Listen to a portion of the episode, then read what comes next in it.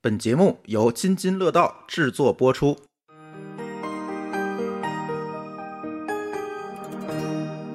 各位听友，大家好啊！这是我们这一期超大杯乱炖超大杯的下半杯。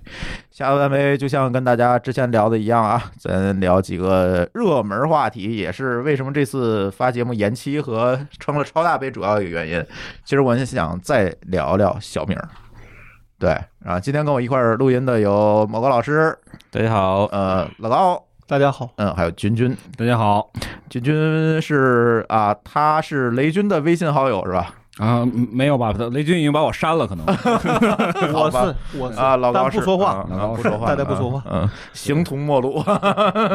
呃，啊，小小米儿没给钱啊，没给钱啊。那个对，虽然我们之人家前看有不上咱们有有不下于啊十期节目给他做了推广，但是人家始终没有付费啊。啊，对，这个比较抠门儿的公司啊，啊，大家一定要记住这个公司。呃，但是呢，我觉得上次聊小米儿啊，我看了一下它的股价哈，呃，是八块钱。从我们聊完那天呢，它就开始涨。哎，现在多少钱？大家可以看一下了啊，证明我们有的时候说这个东西啊，还是有一些道理的。大家都看衰小米儿的时候，我们其实还是更看重在上一期里，其实我们更看重这个小米儿的生态生态这套东西。我觉得这个比它的利润可能更值钱，长期来看更值钱，是吧？等等一系列吧。呃，股价反正证明了我们说的可能还是对的。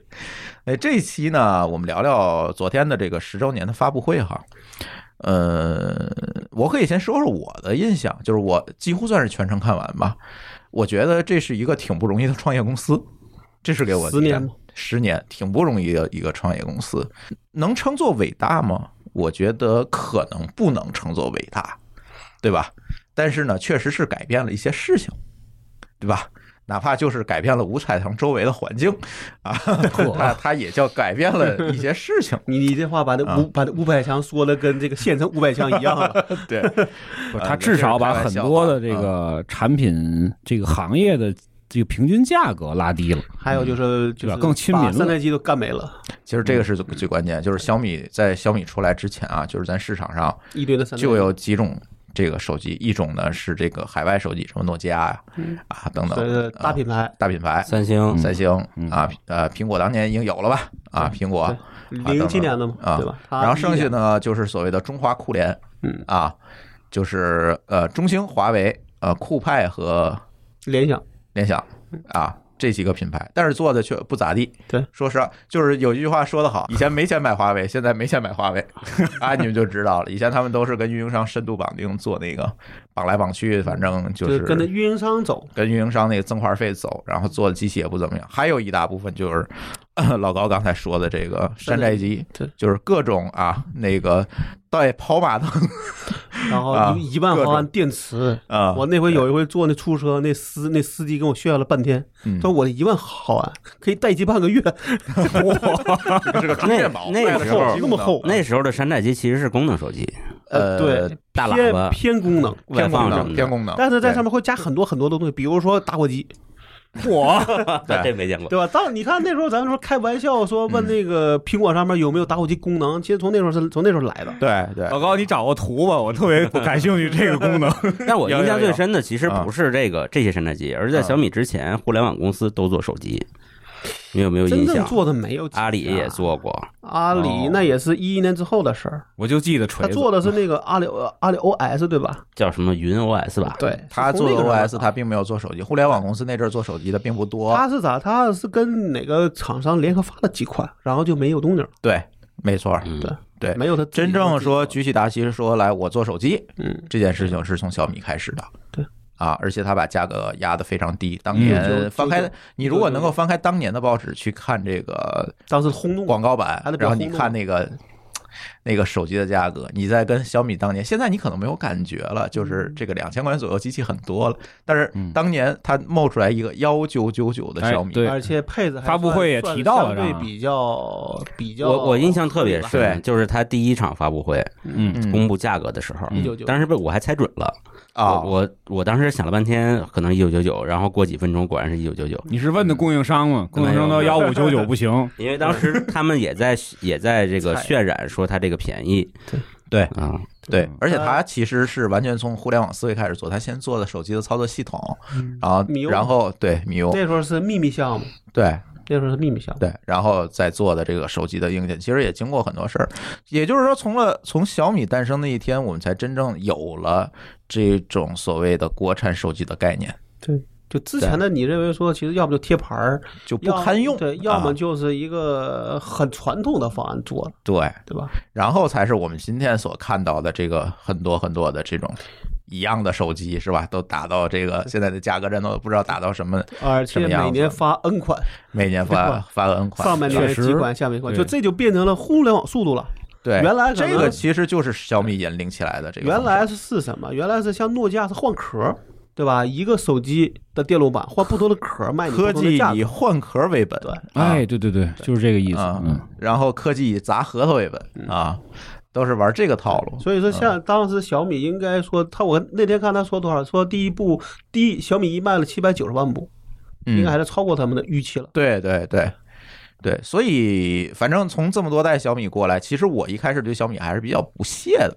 因为那阵儿我用 iPhone，应该说它的潜力可能做的也没那么好。啊呃从从从真正的品质上讲没那么，因为它那会儿它也要突破运营商，不、嗯突破供应商这事儿，嗯，他不也说嘛，说他前几年那真是也是到处找供应商，愿意跟他合作的其实没有那么多。呃，这是你的观点哈，我的观点其实当时我作为一个没有仔细研究过这个公司的一个用户来讲，我肯定关心的不是说它供应链多难搞，我更关心我实际的体验和感受。就是当时它这个米 UI 系统完全是抄的是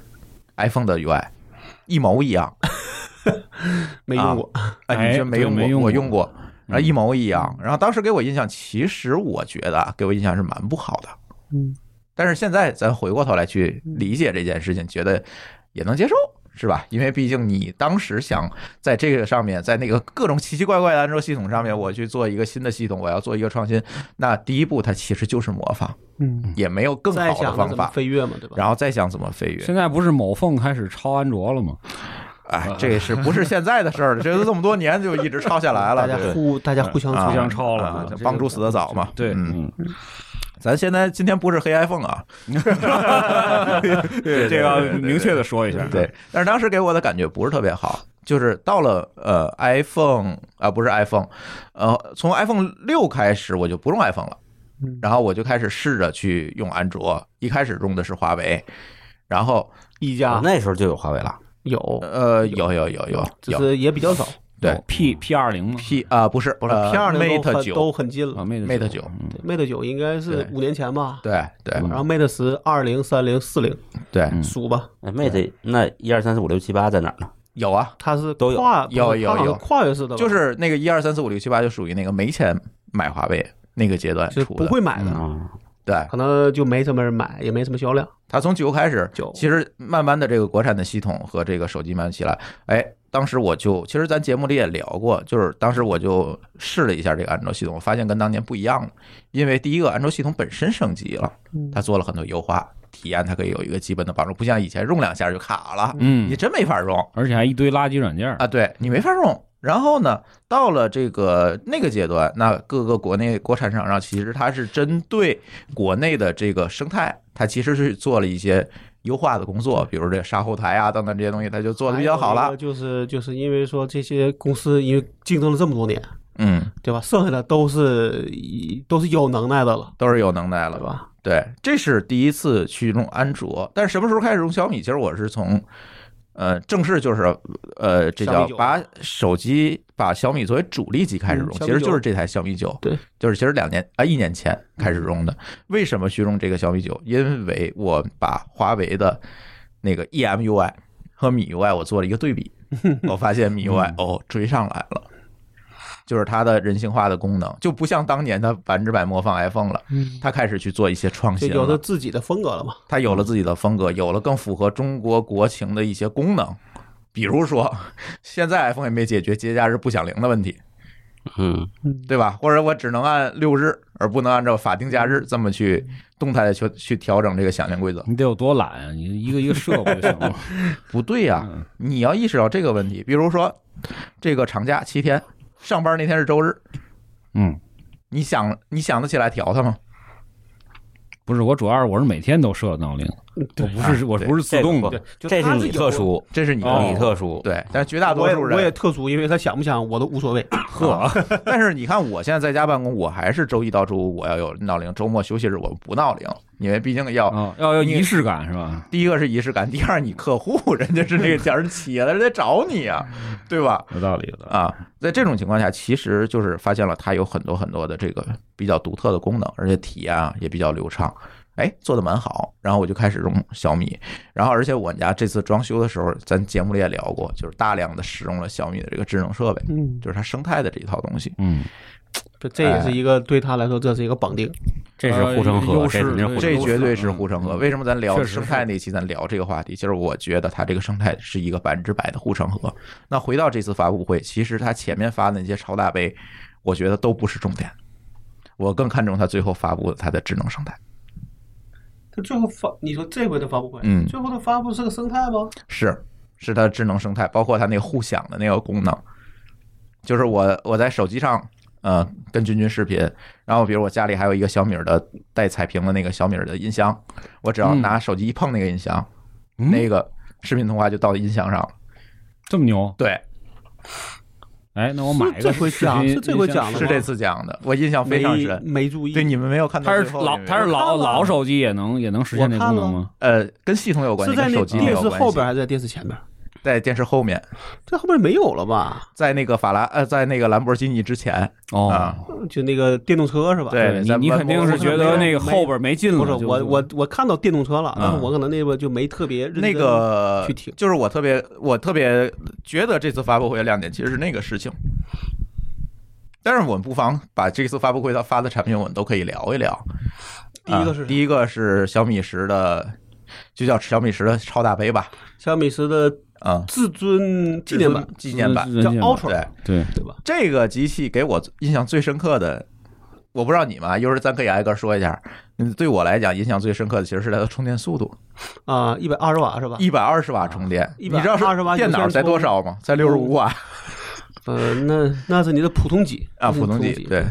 这个它这个充满多多多多长时大间概呢？ 20二分分钟，二十分钟， 20四分千钟五百毫安。那那会儿网上有一个视频，就是那个一一一一搭上电之后，呜，基本上就基本是上就是那个效那果，速度基本就那效果但。是它还是还是快进了，对吧？它不可能有一分钟之内就充满，你你一分钟那不可能，那不可能，那不可能。那不可对能吧。？ 20网上之前不是不是流传了一个视频，就是跟另外一那个手视机频是对比加速的，它底下有一个时啊，我间，知道，我知道，我它看也有啊，我就时间，明白了，明白了。时间应该还是它肯定是20分钟左右比其他款的某一要某一快品牌手机要快五六倍，你功率在那是这摆个着意呢思。，对，你功率在那摆着，嗯，对吧？对这事儿一百二十瓦有线充，五十瓦的无线充，嗯，对吧？对这事儿我印象也特深刻，因为我用的那个 MacBook 是那个大个儿的嘛，啊九九十四瓦，九十四瓦，嗯那个好像一充电特别烫，嗯，就是我嗯我现在这天气抱着它就汗流满面，对 只要它充电。对，哎我以为在你想泪流满面 的 我以为我以为你放放大腿上，就是放放大腿上啊，那肯定热跟抱一炉子一 样。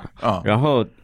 而且它有几个问题啊。第一个就是它对线有要求，那可一般的线只能六十瓦，哪天你去积水潭了人大夫说怎么烫伤的？你是没看 我了，我那是嗯两百三十瓦，我那是两百三十瓦的电源，我都不敢放腿上。对呀、我我在想一问题啊，就是你想这种这种这个大功率的啊，它对线的其实这线还贵，它不，它不仅是线了，它是整个那一套东西全得改。现在都是至少两块电池并行充的，你明白吗？它里边呃。是拆成两块。发布会上，雷军还讲这啊个电池来着，对就是说他讲充的功率越大，这个电池密度越低。对，他们还用了很多时间啊就是去提高这个电就池的密是度。它得为这个一百二十瓦的快这个快充底，基本上是从头到尾，对，整个电源系统都要改，它都得改。从电池到充电的元件儿，对到充电到线，散热到那个到系统，对，对然后我听完了以后，进而联想我那电脑，我就觉得充这么快有什么用啊？呃，是这样的，就是你会想手机有用啊你你你你电你脑没你有时候用确实啊，我今天中午出门，就是我把手机放在充电，我去嗯上了趟厕所，嗯然后出来就走了，嗯可能你就充电也就是三分钟，你肯定希望这三分钟的电能充的越多越好，嗯，对吧？对带个充电宝，这是第一点但。我不想带，就是哦我不的是习惯从嗯来你要不带嗯考虑到一个问题，你现在手机不支持五 G，啊，对，五 G 是极耗电的。是吗？对，如果它没有一个快速的充电技术，它你这个电池无论如何也顶不了一天。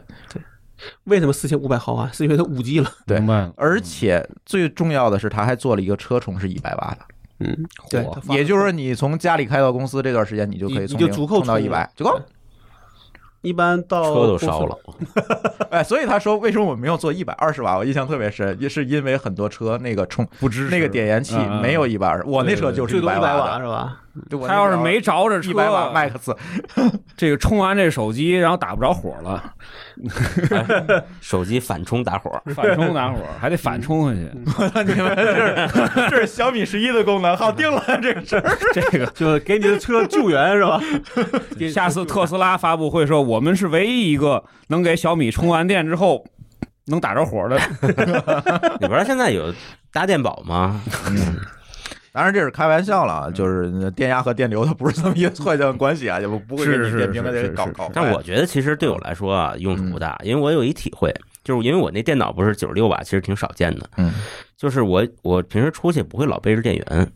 我在着急的时候去充都充不到这功率。 不是手机跟那个电脑是不同的哎有那些个，手机你是二十四小时都通电的呀，不是你电脑可不是啊，，对手机是肯定移动啊。我对吗我的意思是说，你不会老在家待着，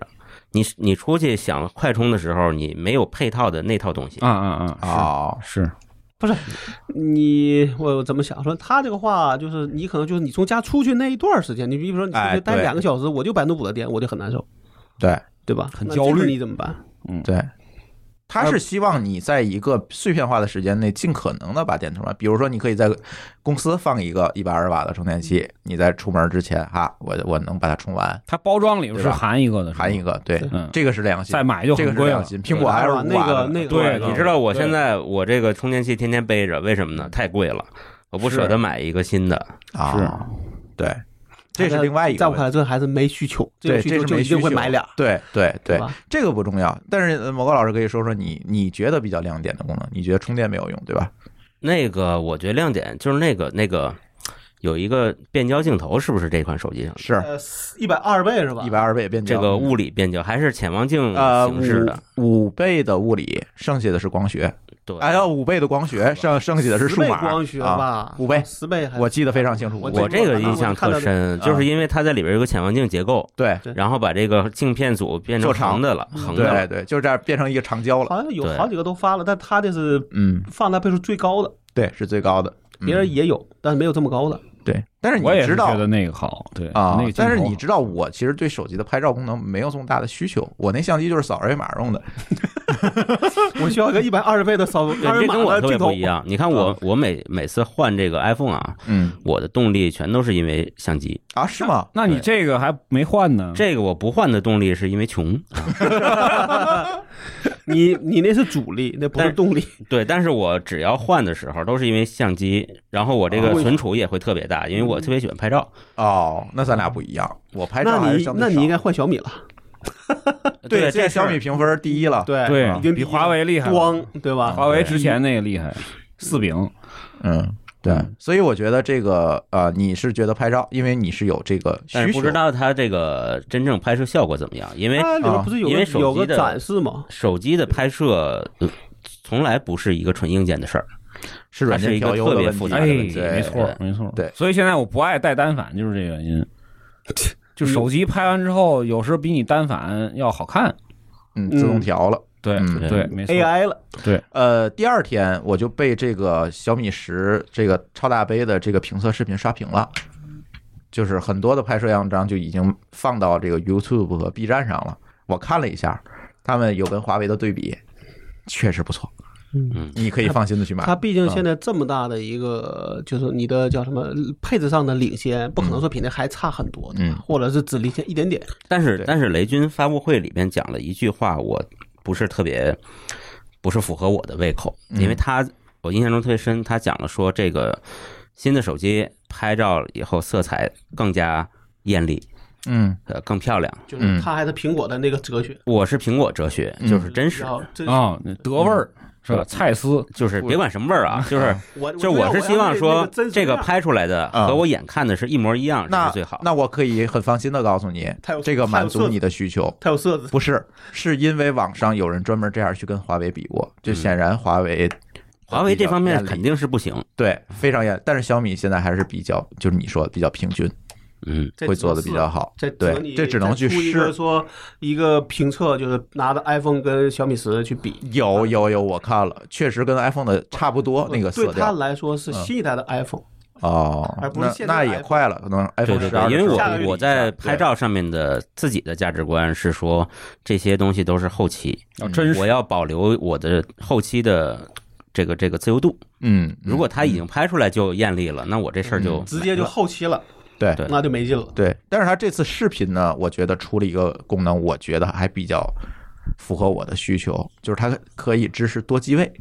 啊，就前前好像它前后前后摄像头、可以直接远景、近景，你可它可以以嗯选可画以面多，镜并用，就是多镜并用，就相当于你可以在你这哦一个台手机机上，器，对，在一台机器上能实，现它用这些多机摄像头的组合，实现了这多是个不同的机这位。原来 iPhone iPhone 也有 iPhone 十十一只有俩，对啊对吧？它有六个，它怎么会有六个呢？它有好几个摄像头啊，你想它几个摄像头它？前面肯定有俩呀，超广角、后边有四个正常，呃，远焦倍速，呃，就是说它等于说它所有摄像头全用上了。前置全用上了，应该是六个还是几个？呃，这个它可可选更多这个主要是嗯对 CPU 和你的内存有要求，是有要求，而且这次视频是可以存这个原文件的歌，就你说的，它可以拿回来再做后期，后期再去调，这个以前是不行的。支持八 K 了吗？哎，支持八它写了支持支持 8K 八 K，对，而且是可以保存视频的原文件，你放在那个 P R 里面去，再可以调色，什么就都没有问题。难怪它叫至尊版，它全嗯对配齐了。嗯就是就是超大杯嘛，就是把所有的东西都给你加满。就就是没有什么能对再能再需要堆的了，因为你都堆完 了。嗯，嗯对，嗯，老高，你觉得你去？我对这个其实倒没啥需求，嗯嗯我倒觉得就它微发那充电板挺有挺好玩的。啊，对，附件儿对这次那个周边其实吸引很多人。对，我看很多人都在说那充电板，对，我觉得挺尖的那充电板，就里是边是有个机械结构是吧对。？现在我用那充电板就是经常告诉我那个什么，你放歪了，嗯手机会提示你放正点儿。嗯，但是呢，它那现个就在解决这个痛点了。他现在告诉你说你不用管了，我给你来校对，哎，对吧？，对，对它这里个边有一个呃电机，应该是一个电驱动的机构，给你对正了。 嗯，他主要还得能测试你的线圈在哪里，对，他得先知道你的线圈在哪，这他个应该他不他得往那去挪。这个应该不难。其实我原来又一直在想一个问题，就是这个圆形的那种小的无线充电板儿，嗯，我也是老放不正，嗯，经常一晚上嗯早上对醒跟来我发现是一没样充进对去。我原来就想，它怎么不能放个磁铁呢？就和那个 iPhone 手这个这个苹果跟那个手手表表一一样，样，啪对哎一下，磁吸吸住嗯了，嗯嗯手机太大不好吸吧？找几个定位点嘛。但是我觉得这是个痛点，真是痛你点们这种我觉得是那你得看手机支不支持那种立式卡座磁铁式的可能比较合适，嗯，你知道吗？对吧？手机现在是玻璃后边后背的，不好弄。不是它这那个里它那个表是真的是后边是有是是是是这是，表而金且属表的那个是凸出来的，对啊正好嘣儿放进去。对对一吸就吸上了。这是有设计上的限制，但是这次这充电板确实还挺受关注的。嗯，但是也对有很多朋友说，我们家没这么大桌子，就是没这么大地儿放它。这充电板真是我刚才说呢，这是字面意义上的黑科技。嗯，板儿是个板儿，对让我然后想里起边来那会儿慈慈禧那个那个人工智能马桶了嘛啊，一堆太监在那个地下室在那儿挪，没听说过。 一个段子一个段子。好吧，嗯，而且它是支持把第一个充完了之后，然后自挪到动第二个下面，再充第二个。对，然后你有三个，它也可以在三个之间，哦，它不是同时充，是吧不是同时它充完因为一个线圈，再它充只有一个。昨天群里不是有一个群友放了一个手机放在那儿，然后放了一个那个手表，嗯，还放了一个放啊放了一个那个他那这个个看着啊 iPod，嗯我觉得放几那那个那都耳机子行，但它就会先充一个，再充下一个。哦。但不知道是不是有数量限制，可能最多两我。昨天看那图，我理解成就是就把一堆东西咣全放在上面，全一块儿不充。是一块儿那充。它他是一个面对一个嗯的问题充就是原来苹果遇到的问题，就多个一块儿充，这个这个发热受不了。嗯，而且你线圈那个没出一定来对是不因为准，发热是吗？对，主要是发你的发热受不了，所以它就取消了。嗯。但是我感觉效我率问题我家里那个圆的那个板儿板儿不发热呀，是那个手机热不是呀。你那边可能就一个线圈儿，嗯，那是没法。而且它大那架个的那线圈估计小，那个老也 Air- 对不那个上。 AirPod 那 AirPod 说有四有十八个线圈儿，那你他就想让你说解决你们的问题，说想让往上一扔，它就自动能充。嗯但是他解他解决不了，说我放在那儿，我哪些线圈发热，哪些线圈不发热，这很难。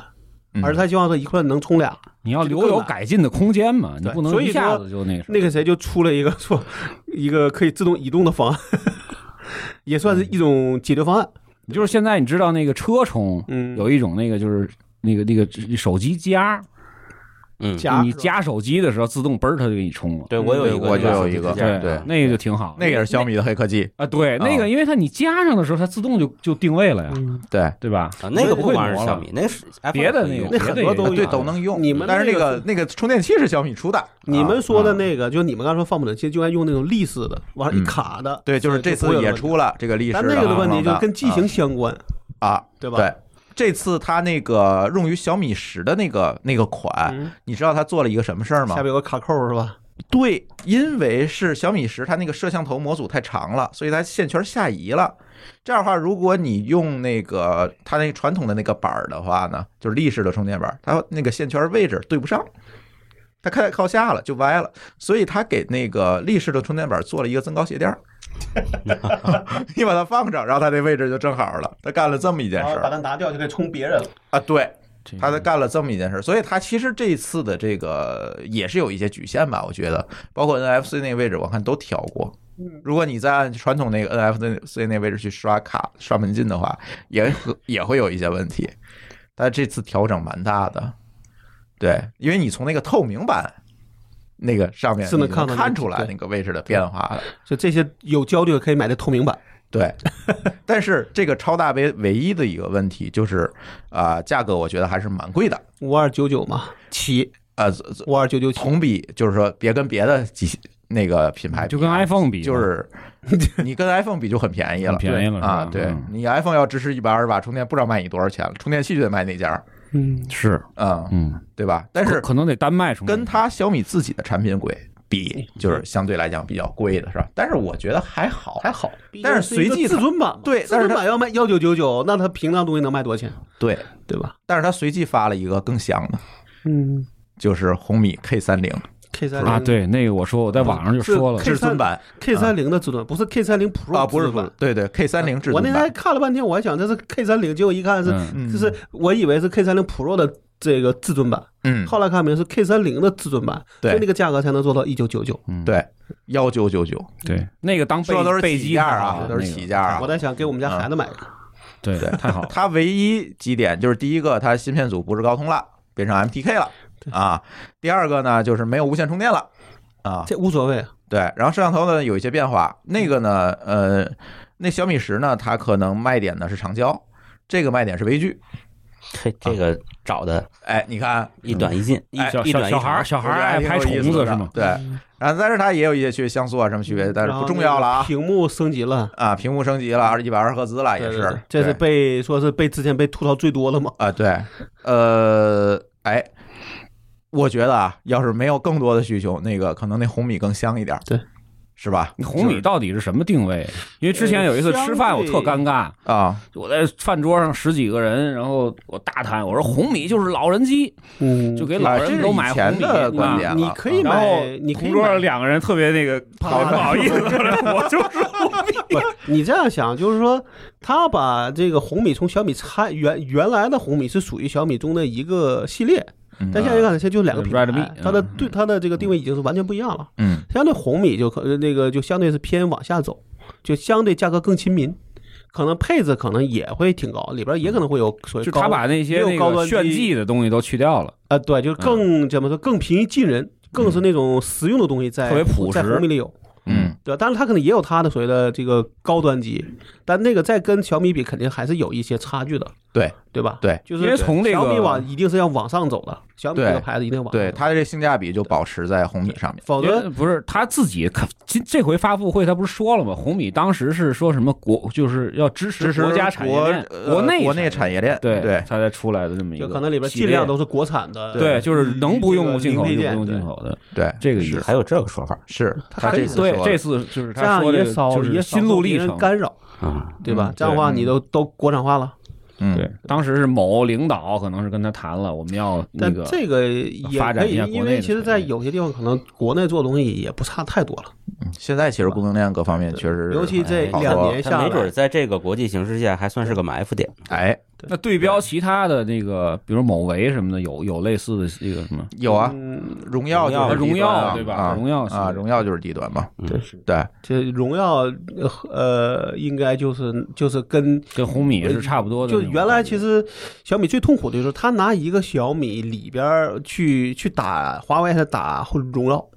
你就很麻烦。嗯就最后他就把小米跟红米拆开做成两个品牌了。这几个这样的现在这话几就个大是厂都小分米开对了华为，然后红米对荣耀，然后那个谁 OPPO 嗯是 OPPO，然后还有个叫叫什么 realme， realme 然后那啊个谁 vivo 是是是是是那个 vivo 加一个叫什么？加一个什么来着？那那什么牌子？啊反正也都这么干了，嗯大家都是双品牌。现在不除同了的一定位加没这么干，嗯一下出他出个中端机叫叫什么 N N 大头那叫什么来着？是吧说也要出啊，对就就大家一都有加这个问是是出了一个对便宜的啊，最近啊对就最近的事嗯儿嗯，还没出呢吧？我没特别看，但是就大家都会有这个问题，因为你拿一个牌，你走高端，那你这下边儿你的低端市场有没有？嗯，对，连 iPhone 都这么干，对对，那他为什么他要出一个这个 SE？嗯，就因为说确实啊我对它好，但是我买不起啊，嗯，嗯对吧？你说你买个手机一万多，我一个月工资三千，我得花三个月工资买，那这个对大家都很难受。但是你出一个三千的，我一个月工资我还可以考虑考虑，这是一个很现实的问题，对吧？对吧？这是很现实是是就是你真的把它做高端了，那就跟华跟华，你的 Mate 跟那个 P，那你这么想，那为什么它会有什么 P 三零的版本，还有 P 三零 Pro 呢？嗯你看你也在细在细分，它也是在细对吧？分你的小米十、小米十 Pro、小米十的青春版嗯也在细分，嗯对吧？对。对，所以我觉得这次反正就是有钱就买小米儿，没钱就红米，红米嗯也挺好再有钱就买那透明电视吧，啊。那嚯透明电视那那我还其实特别关注了已嗯经哎，特别关注，但是一不太实啊一公布价格就劝退了，对啊那，不太实五用万块钱是吧？啊四万九千九百九十九，啊，啊就五万块钱五。万块因钱，为为因为什么？因为哎那那个发布会之前那个白天，有人在网上发了一个视频，是那个透明的那个 Pad，你嗯，们有见到没？估计没，估计没看见。那 P 的吧？对，就是让一先堆照人张手说，嘛，然后对，一堆人说是 PS 的，就是透明。我觉得透明 Pad 那太太太拿嗯块玻璃，然后那啪啪啪啪挪，然后点那个那 app，嗯然后我说嗯这个太厉害了，太科幻了是吧？对，就嗯就真的是你科幻再片里的对啊，这你种你效再果往前上升级，你就拿一个棍儿不就行了吗？一 摁，喷儿就头头就上是一个来了投影的，所以这种东西应该是就像概念车一样，它就是概念，是秀肌肉。对，嗯对，它只说是我有说这个我制可以造量能力产了，对而不是对说我对我要卖这个东西，因为这个我觉得有很多的问题解决不了，比如说这个偏圆的问题，嗯你肯定要专门适配它，现在就不知道是不是是需要，明白吧？嗯，是对，我们说的概念车是不量产的，那叫概念车。他这个属于说我可以量产了。它量产了吗？他说的是我是它是量产能的预。定了，对但是哎，但是但小米的这事啊儿这就跟你就那懂了是个 吧？去年那啊个叫还是前年那个 Mix 叫 Mix 阿尔法， Mix 那个最后不就没量产成我吗？刚想提这个，对我说对 Mix 那个那个一万前后全是屏幕那个，我觉得那个就不实用，那个啊跟所有的折叠屏都是一样那的。这是那个有一些激进了，而且我是觉得手残往上地上一摔，我靠！他那的个主要目的是屏还幕希九千望，别人认为它是一个科技企业，对吧？对我有研发能力对，我有很对很科技的就东西，但就是是有点儿用力过猛了。嗯，不是，我觉得它这就跟汽车厂是一样的，你一定要拿概念车来说明你的研发能力。嗯但你卖的车其实都是你那卖种其实卖的是，但是这概念车有两个作用，一个是证明你研发能力有市场公关的作用，另外一个是它可能能引领未来，比如说嗯五到十年你的汽车的设计方啊向。对，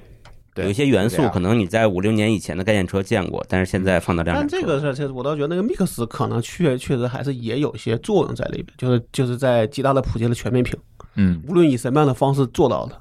嗯对，就从 Mix 一的那个时代开始，真的是他他他他也提到了这回嗯这回他就嗯是提 Mix 到确实是确实引领了这个就是全面他屏不是当时设计说我们要设计一个这个只有框，除了框就是屏幕的一个手嗯机吗？最后现在不大家整 个的但我行业全都是这样了吗？但 我觉得到就到了最后就发现是，你怎么把这个镜头藏起来的问题。啊，对，我对想起来了，对这次发的 K 三零还有一个特点跟那个小米不一样，嗯是它是一个真全面屏，就是它把摄像头对，它是做成个弹是个出的弹了出，式的，对，对，它是一个真全面屏，弹出是什么意思？就就是是啪就往上弹一下，对，往下弹出来一个台哎呀那嘛个什么那个之前哪家做 OPPO 的那个？OPPO 是吧？ OPPO 先做的的那个对叫叫 Neo 吧，叫什嗯么玩意儿？它那个就弹出来的，对对。所以，对，呃，手机、电视，然后，反正他最后又弄了一个那个，啊，那叫什么玩摩斯就做了一个那个什么呃，呃，小孩电玩玩具布、尔基尼是吧？这是呃对卡丁车、联名版，小孩玩具啊嘛版。其实它是竖起来，还是它那个九号平衡车？ 嗯，它把九号平衡车趴下去，嗯趴下来就变成了一个加上一个附件儿，就变成了一个兰博基尼嗯，啊，是兰博基挺尼，挺酷没说错吧？的，是是是啊，是挺兰酷博的嗯基尼。我没是挺酷的。然后最高时速是四十公里每小时的兰博基尼，但是它可以模拟出来二百公里每小时的效果，为什么呢？它弄了一音箱在那儿 放那个声音，我 都惊了，知道吗？再把他那个透明电视放到前面，那就完美 了。不是，我跟你讲，你说这个音箱，其实现在主流车厂其实都有喇叭模拟其这个引擎声，啊，嗯对，而且这还是一高科技呢，因为它跟转速有关。对，我知道这个，对。就不是简单的放个音就行了，对吧？就是是因为现在电动车启动没有声音，它为了安全，我关心他不是那个就是油车能也不有能上牌是儿吧？油车为了让你有驾驶感，啊哦它启动的时候，他们能模拟引擎声让你听见，其实根本不是真引擎，哦是喇叭里出来的。哦，所以这这个技巧搞了很久了，是吧？对，而且是很很难的一项技术。啊，这里不是有一个都市传说吗？是说你去银行取钱那 A A T M 机那个点钞的声音也是音箱放出来，延长了，这边里边是有个人 是吧？给你数的， 对，是为了掩盖那个人数钱的声音。这个就不知道了。然后我呃，看他写了一个，主要还有一段就是说那个他跟那个叫叫什么，跟那个格力的那个打打赌明珠啊啊，跟那个格力打赌，就是这次发布会有一点意思，前面那个一个小时都在抒情，就是在讲这个十年当中的经历，挺其有实意思。蛮有意思的，对其实挺有蛮我蛮觉得蛮哪哎有个意一思个的。公司做十年里边有一肯肯定有坑有高光对对吧？对有还有一个他说堆了十亿的货，啊，对，对吧清到道户货外对吧啊对，Are 他 you OK？呃，啊，对他吧，他其实是在讲说他那个十价值十个亿的库存，嗯，其实都销到海外去了。对。然后呢而且销到它海打外开了因海外为那市是场。三 G 的机器，国内已经都四 G，它没法对在国内卖了。然后呢，就只能销到在海外这卖个过程，熟悉了海外的销货渠道对，然后为了以后出海，就就对是所以他觉加得这快了它11出块钱海非常的值过程。对啊，我在我当时在最开始始可是很痛苦啊，对，十亿的库就是存放在那就儿，是你他卖不出去，他那这就个是硬成本了。他这个发布会他说的时候很云淡风轻，你知嗯道吗？包括他说那个当时他想定一千五百九十九，然后最后那个幺四九九吧，幺四九九，然后嗯说这幺四九不行，得要赔了九九九。我我想我我觉咱得们都他当过这个领企业的领导，就就就这个事儿出来的时候，他当时肯定没有这么就没有这这么淡从定容，对，嗯肯定我去，你们他妈怎么算的？也我觉得幺，他反正他讲的还挺平实，也没有对，什么他掩就饰。当时很那个啥，嗯我啊对觉得平你在平时里边其实也能抒情，对 吧？是，反正这就是事当时儿肯其定实觉其得实肯定怒了。这事儿就跟厂长来了的效这个效果是一样的。对，没对错吧儿，嗯，他还他还这个调侃了一下这 I O K 的事儿。对对嗯对，是嗯上台是吧？哎，OK，结果他也没想到就火了，对鬼畜了，鬼畜了对，吧？还嗯还现场放了一段儿。是吧对，你们要不要听一听？是吧？呃，几个比较印象深刻，除了刚才咱说手机和他这个，呃，就是他讲他这个创业历程，其实咱们都创过业，其实还挺能感同身身受的，就是这么多年很。难啊，可能一马平川对，嗯这么多年下来，确实要经历很多很多事儿。当时讲的平淡无奇，但是其实我们都知道，就像刚才对君君对对说的，啊那是扛过那来肯的。定骂过不少街 的，肯定是对吧？尤其而且好几次是吧？尤其他一六年是掉到低谷了吧？对那段时间对我对相对信他爬除出了来那段时间，对那段时间不是也走了好几个创始人嘛？嗯，你看他的，他后来秀了一段增长曲线，嗯就那会儿是掉下平去的嘛。对对对对弯了点儿嗯，弯了点儿。对，其实，而且从他这个行业对比，有一特别明显的对标嘛，就老罗嘛，哎，对嗯就是就是嗯老罗，其实侧面能说明这手机行业真的非常难做。对，嗯所嗯以我觉得它供应链的事儿其实是也挺难的，因为那时候就没人看好。格力也做手机传了就呀是，所谓这种非嗯，那时候非都手机都做行业能把这儿做什好，么汽车厂也做手机，嗯对但是对于他们就是需要说在短时间就把它做起来。嗯，你如果是花个三年五年，可能也没也没这问题，因为你可以跟大家慢慢聊，对，慢慢建立关系。但你非得要在一年内压，把这个时间都压到一年内，那这事就就难得多了。呃，再有一吧一个是难，一个相对老罗这个案例来讲，其实很多东西其实是工程和这个商业上的妥协的问题。嗯对，工程、设老罗计、就商业有这点儿三方面的妥协有的点问理题。想化嘛，对吧？老罗是嗯过于理想主义的，咱知道他选的那种造型是不是你不不是想做不 出来，别人为什么不做， 而对是吧你量产起来良率率太低，良品率太低对对，对你就会造成很多问题。咱并不会做这种妥协，我就呃一门心思我做一个牛逼的东西，但是其实这样我们知道，在商业的过程中其实不可能。那个适合啥？就卖一限量版，嗯，对吧？我就比如我这特牛逼的，就卖一万台嗯限量版，让剩下卖的都是那种低低这个低端对，的。然后两对万块钱一台也不赔，哎，对啊，对其，实他就应该这么干。比如说对他们那时候就他不特得意他那个白就是白色的那个机器嘛，嗯嗯那机器可能就爱比那黑的但机是器贵三但是贵这个三百问块题又钱。说回来，你卖两万块钱一台，老罗那粉丝他消费不了。对，嗯就这又他们是也是个不问够题的了对对，这反过来你也能知道，看这个提姆库克，嗯库克老师嗯确实值得做 E CEO。嗯这个苹果这东西，你想它里边这些东西压缩到这个价钱，也是供应链的功劳。对，最终其实我觉得实体产业最后拼的其实都是供应链。嗯就是整个端到端嘛。它主要是它的上边儿缺又缺了一个那个那种，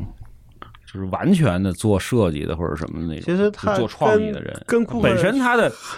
他本身的那个做的很好，就在他那个职位上，对他实际上他他完现成在的很好。缺了一个能拉着推能推动这个技术往前走的人。对，对而且你包括缺微软缺个现在搭的档 CEO 不也是吗？对就他缺个搭档做的很好，只不过微软你看到他没有什么创新了，但是他实际上他从商业角度上他很成功，最近几年，嗯，对吧？嗯嗯嗯而且我是觉得，就是像就是像雷军说了，他也提到，比如说电饭煲啊，或者什么其他的一嗯些，包括石头，嗯，这个就是石头我是什么？石头科技，就是那个呃那个扫地机器人儿哦这在节对吧目里聊过。小米的生态链做了，比如说他做了扫地机器人儿，扫地机器人儿直接从五六千干到了一千多。嗯，对吧？还还有电饭煲还很好，电饭煲也是从两两6000两，那倒不就是是日本卖的那些两两两6000三千吧，两三千变成两三百嗯，是吧？那空气净化器，空气净化器原来也很贵啊，小米出来之前，对，对非吧常贵。我买那个空气净化器四好几四千吧，多，对啊，然后我他买那叭上又万，嗯，对呀、那 Blue Air 什么那种，嗯，对，它一出来，它它一千多，虽然很简单，对吧？虽然就是一个但它全给干到幺九九九。桶，然后就里边就一电机，所以它所有发的产品下边都是幺九九九九九， 这已经成段子了。但是它那个东西其实确实比人家那个要缩水一点儿。要缩水，但是它这功能但基本功能但达这这到样了个就是刚才我说的，再这说是一个平衡问题。这个对就变成啥？说人家东西可能确实比你东西好个百分之十，但我的价格是你的百，是你的这个价格的百分之十。啊对，就是我是我就想说这个，这这个这个很宝贵，你知道吗？就是你原来你用不起，对，我知道这东西好，但是我不舍得用。现在小米一出来，呵，行了，就咱们之前推荐的很多，嗯就当时生就是生活所谓的品质生活平时生活里边推荐很多，就因为这个原因，就是说，你说它有多那个，就是多高端吧，或者有多好吧，它堆料怎么样吧，其实倒没有，它真的嗯是就嗯他是说自己牛逼的话可以忽略，对对对，就是它真的就是而且说我我从原来买不起，到现在能买了，嗯，这是而很且重要的也还能对用年。轻人的第一台对嗯某某，对嗯，其实表达是的就是说，他把这个使用者下沉了，对对，哎对。普惠。它什么时候做汽车呀？哎，那天就是看咖啡会的时候，他我做了们一书记个就在讨论这兰个博问基尼题。然后那个兰博基尼不是出来出来的时候，我们俩一致认为那是是他做电动汽车了当然就疯了。他之前不是出了一个遥控车嘛？啊，遥控啊，对，那不重要，那是两码事儿。但是他投资了小鹏，那那个啊只他投资了小鹏是只啊就只是个投资关系吧，他是个战略投资，还不是财务投资。那啊意义不大。呃，我我这个是没准儿，对，我是这么想的，就是近期可能会请这些车厂们来做节目，就是其实挺想聊聊这个电动汽车这个市场的。嗯，虽然之前聊过，但是其实很片面聊的，就是只是讲就我没有用电车的体验。我觉得你就需要现在从所谓的市场和未来的角度去啊聊，对对吧？其实我对市场和未来做了一个小小的预测，我认为现在的电动车市场就是当年 iPhone 四刚出时候的市场。就下边就该群雄割据了。我们现在需要一个电动车市场的小米，嗯，而且破是局到者底是理想，是未来还是小鹏呢？哎，对不吧知道，对，三家对现在或看者起来都不也有像。可能再新出一家。嗯对，我觉得这三家看起来都啊不像。法拉利，你现在出这几家特别像什么？像当年的中华酷联。嗯你对对。但我觉得这个很难说，现在再换一代了，就说你说这仨都不行，再来三个，我还是看好比亚迪啊，我还是看好比亚迪。哦，对啊，，因为因为因为我是它不那看好个，传统车企因为它啊，群众基础好，对不对？我觉得这事儿卖得跟多传统车企就没关系，嗯，对吧？对这传这就统的跟技术硬盘厂商一样，对，你看现在那传统硬盘厂，细节跟那个谁被打了，已经快不行了都。一定会出，别管是从就这四家里面出对，还是说新冒出来一家，我觉得一应该定会出现一个搅局者。应该会出新的，而且现在无论从技术的积累还是供应链来讲，就只是一个爬坡阶段，而没有技术壁垒。嗯嗯，只要电池的产能提上来，它都不需要技术上有突破啊，只要电能的电池的产能提上来，现在的卡口是电池是电池的产能是吗？对，还是电池的效率啊？电池效率不重要。说实嗯话，两百公里其实足够了。对呀、你开市里两百公里是足够了，嗯，对吧？你反正你就上下班是够了。对，长途咱再说长长途有那个理想那个玩法嘛，来增来程发是发电机 嘛，啊，它有很多种玩法。那我想说的是，很有可能在技术没有门槛的时候，最后大家第一就是拼系统，第二个就是拼价格。你们就是把这个电动车当成这个大号的手机来做， 我怀疑五年之后的电动车市场一定是这样的。就小米就嗯得踩一脚，华为就得踩一脚，是吧？对，但是这个事儿就是跑题了啊，今天呃，咱们看看就能找来哪位厂长。对，哎，回头呃呃，波波正在帮咱找哈，呃，到时候咱看找哪个厂商可以聊一下这个事儿。对，然后呢，这是一点，再有一点，我觉得整个的小米发布会会看起来还是比较令人感动的啊。而且呢，作为一个小米的重度用户，我是觉得啊，呃，就像刚才你们几个人说的，这个小米其实把很多我们以前看似高端的东西的价格打下来了。在小米发布会的当天，我买了一个小米手环五，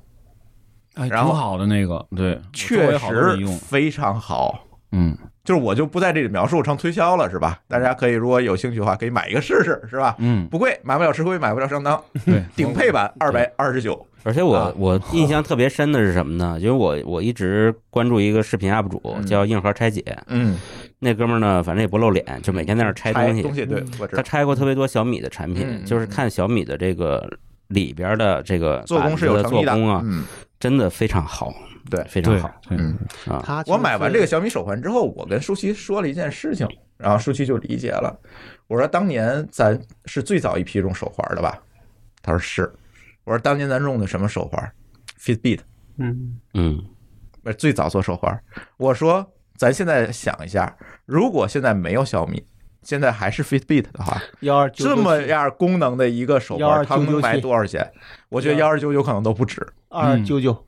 嗯，对，差不多得两千以上，对得2000以上按按之前的那个那个那个情况来能看，测心率，能测这个，能测那个，然后能看手机通知，能看天气，然后各种功能都有。这还么一能说，我自动买测过不少睡手眠。 环了。我最早一个手环是那个叫什么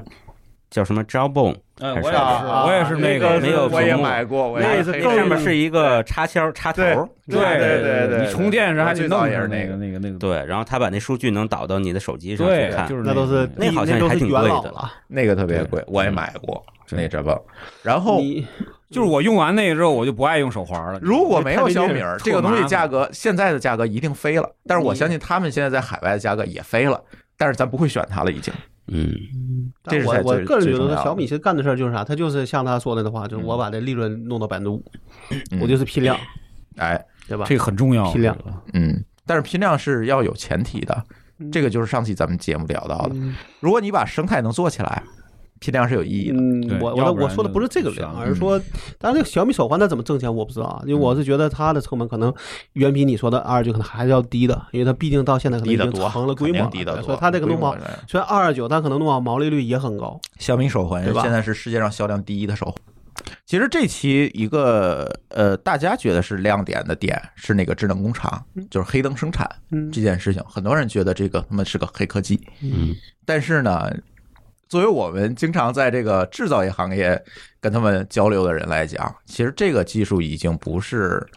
特别黑科技 了，就是现在这个黑灯工厂相对来讲比较普及了。所以我倒不觉得这是一个点，当然也不也不呃也可以理解啊。大家如果对这个制造业不了解，可能觉得这个东西还是蛮黑科技的，对。但是这个确实是但嗯比较普及的一但个。嗯我不知道说那个像华为啊这种是还是那种像说它是把这个东西都是包是包给这种服务商做，还是自己有工厂？那现在如果说他们还是包，那其实理论讲，如果他做了一个智能工厂这种方案，嗯应该按理说是能够达到有更快的效率的。呃，或者成本更低。对啊，对，对，这个会有可能，这个我们可能要看。而这次发布会，其实我比较遗憾的点也有，就是它那个处理器，啊，他说了不再提澎湃了嗯不，他提了一句说还要做，呃，还要对做，但是对没有说就没有具发布对或者也没没有具体说的进度，说那嗯 S 二不是那个那个那个挂了嘛，嗯但，是后边就没有细节了，主要是对。因为现在处理器确实比较尴尬，就是你设计出来也不一定有人能给你做了，嗯这个是问题了呃啊。对他要真要是跟着主流的这个制程走，那确实是很麻烦。确实，那七纳米你当怎么然做呀？当然，他这样，他其实主要的问题是说，他就他还没在说那个制裁名单里，嗯，就他给台积电能做，但是他现在问题是他这个你的设计能力够不够跟得上，嗯啊，对吧？因为每一年高通、联发科都出，嗯，好，你这东西比人家差很多，你你嗯你成本又高，你为什么要嗯做对，没有意对义。对吧？对嗯现在是这个问题，他对现在是先卡在这儿了，再说我的其他的事儿。对，华为是溢出了， 就是我的嗯溢我出的我了的对我对对我我的设计能力有，但是我现在没法制造了，哎怎，么办？对对，但是其实还蛮期待它这个芯片这一块儿，就是它更底层就的这个技术事儿的，就是说进，展这我相信这也是他的一个痛，嗯，对吧？这就肯你定是个你痛你你你在所谓的叫什么，就属于这个，你把这个如果把这技这个技术分成 level 的话，嗯就说你在这个贴近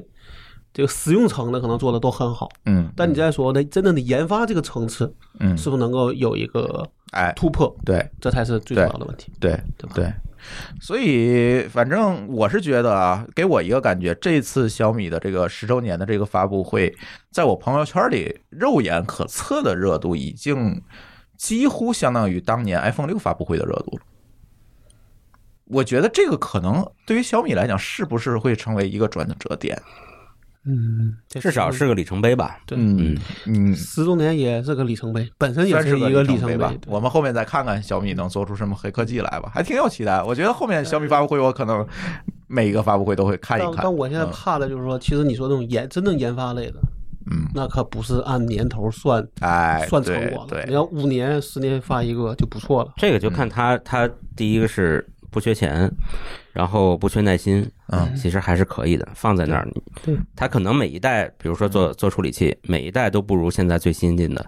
慢慢但是追它一，直在积累就可以它这啊个，他差距慢，慢追，总有一天能对嗯追上。然后然后会被列到制制裁名单里。就圆满了是 吧？嗯但是他是那这也算是个认证嘛，是吧？他做生态嘛，他做光刻机，嗯， 嗯对吧？啊，那个我们指望一下青少年科技大赛 啊， 以嗯后还有没有这个实体的这个 CPU 都不知道了，对吧？嗯你往往远处想，其实我我有一个感觉，就是我觉得你把它要是看成就是三 C 界的优衣库，你可能就不是特别的去哎去去期待它去把这个嗯杜邦的什么那个面料做的多好，哎，对吧？实际上它它还是应用嘛。对它嗯还是应对用它是服就是服务于大众的这么一个一个底嗯下，的这我同但意。我觉这得同意他的应目用标层嗯肯定不是只是做三 C 这的优衣库，就是现在感觉它像是那样子，反正他现在哎我觉得做他成了三 C 界的优衣库，但他肯定是希望能再往上走一走。呃，对，从结果来看，他肯定是实现了这个普惠了，哎，要不就是它的然现在它的整个产业链它做的很很很很很很好，对就是比如说各各各个小东西上面它都它都能做的不错，比如说咱们现在讲为什么微博上面什么什么人都上微博了，你搞不好就是小米的功劳。哎，对，咱智们能手说机普及率上来了，对对吧？嗯，原来微博上竟是一些搞 IT 的或者高端人士，别人没条对，件所以啊、现在微博上讨论氛围越来越差，也是小米的功劳了。他他啊你应该不是越来越差，嗯准确的说是越来越接近大众的真实水平。嗯嗯，好吧，嗯嗯就是就是线下社会的投影。嗯我跟你说，我最近他妈的特别苦恼。嗯我自从在抖音上看了一个所谓的那种民生的内容之后，现在给我推的全是这类。今天谁跟谁又打架了？哪天、啊哪天这重新个注一个，哪就哪天、啊哪？我告诉你一个方法吧，啊啊，呃，资深抖音用户我教给你，嗯，长按那个视频，选不感兴趣就好我了。选了也没用啊。啊，你多训练几次，还然后然是后能给我跟练你过说，来然后给的。我推什么？啊这毛谁谁谁又跟交警打架了，谁谁谁又又又怎么怎么着了？我看了我现在都特痛苦，你知道吗？那背地里不知道你看了多少类似的，呃，行吧，小米儿咱就聊到这儿吧。哎下一个话题啊嗯，呃，下一个话题其实是老高擅长的，就是我没有做太多的研究，但是呢，老高觉得，你看啊，最近发生的这个热点的科技新闻，似乎哪个都不太好聊， 是吧？你看，我们聊 TikTok 啊嗯啊，不太好聊啊，我们聊聊微信。啊、嗯也不太好聊。呃，聊聊这个被制裁，哎呀，更不好聊，是吧？就容易聊没了，给我们就嗯啊就容易给我们聊没了。那但是呢，相关的话题呢，我还总想讨论讨论。哎，因为老高确实找了一个是嗯脸啊，什么呢？美版的《净网行动》，对对，它叫清洁网络。哎，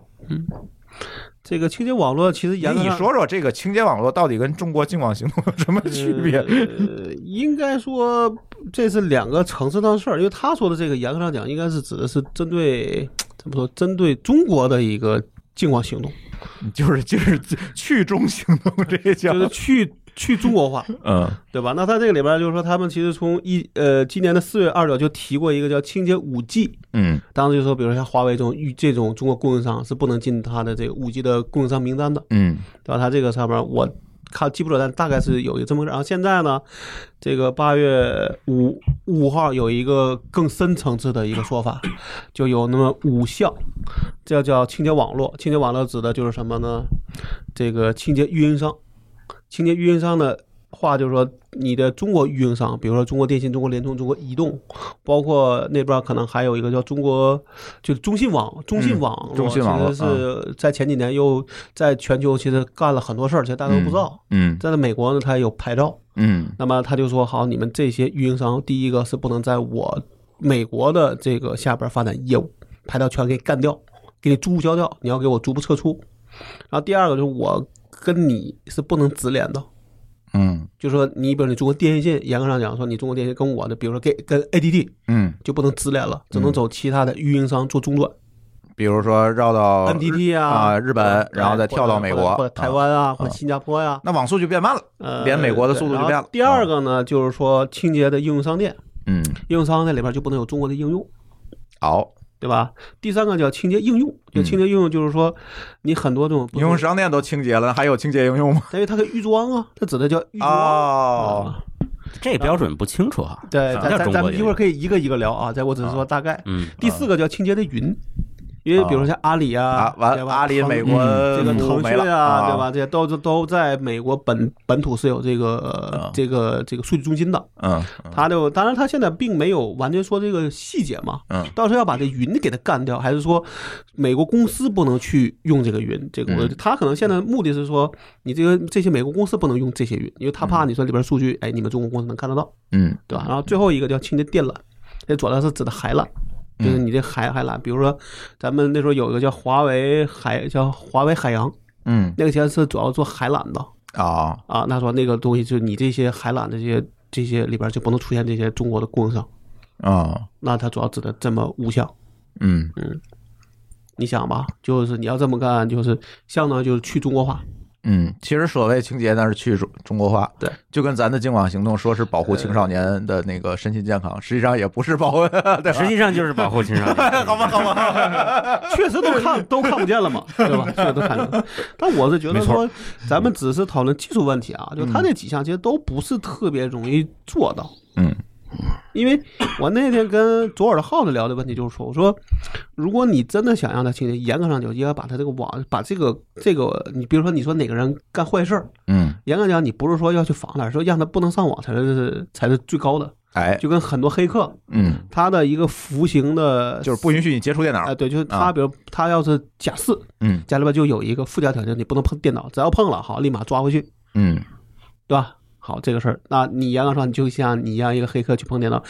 可能他会情不自禁的就会干坏事儿，是吧？啊那那那啊其实如果嗯从所谓的这个美国的想法，可能他因为他做不到，嗯对吧？他可能只能提说我自己的这些运营商不能跟中国的公司有嗯关联，至少有直接的关联是不行的。嗯但是间接关联，严格上讲，那一天就是我给浩子讲，我说其实其实斯诺登在什么时候？一七年还是一几年的时候，当时不是带出来一个一个美国本土的这个叫监听计划，嗯，对，带来很多的这种冷静，啊呃 POP 点是有这种、这种监控的，对，对吧？嗯它其实它的监这监控引理论上不仅只监控了。呃，美国本身呢，其实还嗯包括说你的、你在这中转的，其实它也能看能看得到。嗯也就是说，你这个数，你在网上干的事儿，只要流经了他的那个零那个嗯零零计划那个设备，嗯然后你是都能被人家看到。对，嗯然后呢，这里不有一个笑话吗？说那嗯个特朗普给那个默克尔打电话，说你们德国不许用那个华为的设备，嗯因为华为设备不安全。默克尔说：“那个你怎么知道我要用华为的设备？因为说我因为我监听了你的电 话。这事 儿好像当这个当年好像是一个实是一个实际情况，就是对他们也监听了德国的这些东西。对然后德国当时也很好像也很不满。很不开心，嗯啊是是，然后这里边最有意思是啥？是加拿大那个多伦多大学做了一个，就算是一个一个非盈利的项目，嗯，做啥？就是它让你能看到说，在网上说有哪些地方是被这个是被监控冷静有可能监控的地方，它哦给你一个路径，就包括就嗯像那垂直路那路径一样，说哦你的这个路是不是经过了这些地方？哦，嗯叫做的叫 xmax 点 ca，哦你现在上去那个还都在，就还都在跑。嗯所以其实就包括说，就是有时候这种事儿，就是